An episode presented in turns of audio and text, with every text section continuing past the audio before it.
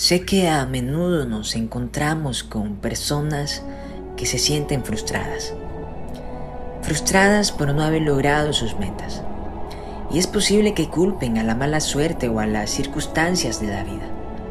Pero la verdad es que en muchos casos la falta de persistencia y el miedo a correr riesgos son los verdaderos obstáculos para alcanzar el éxito.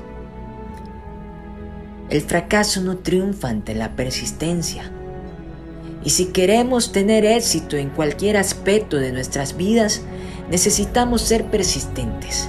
No importa cuán difícil sea el camino, la perseverancia y la determinación son las claves para superar los obstáculos y lograr nuestros objetivos.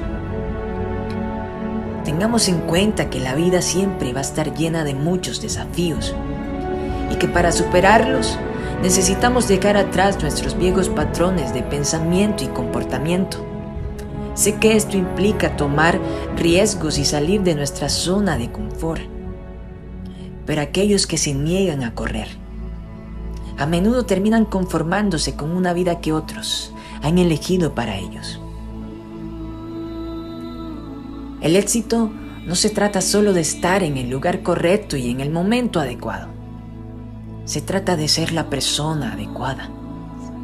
La clave del éxito es elevar nuestra propia energía y tomar la iniciativa de crecer y evolucionar.